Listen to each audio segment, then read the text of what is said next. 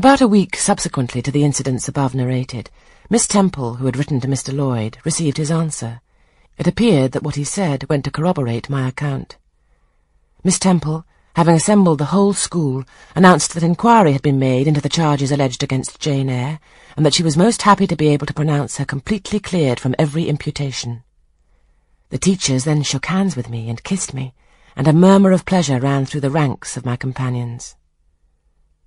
Thus relieved of a grievous load, I from that hour set to work afresh, resolved to pioneer my way through every difficulty.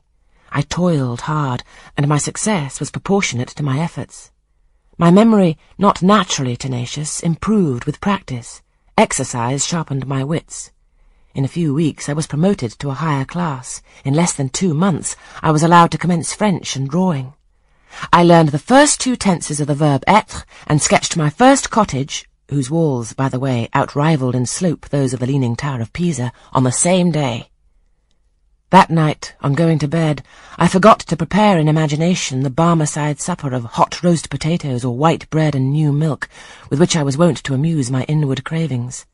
I feasted instead on the spectacle of ideal drawings which I saw in the dark, all the work of my own hands, freely pencilled houses and trees, picturesque rocks and ruins, Cuyp-like groups of cattle, sweet paintings of butterflies hovering over unblown roses, of birds picking at ripe cherries, of wren's nests enclosing pearl-like eggs wreathed about with young ivy sprays.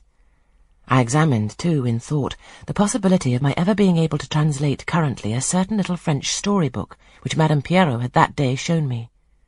Nor was that problem solved to my satisfaction ere I fell sweetly asleep. Well, had Solomon said, better is a dinner of herbs where love is than a stalled ox and hatred therewith. I would not now have exchanged Lowood with all its privations for Gateshead and its daily luxuries.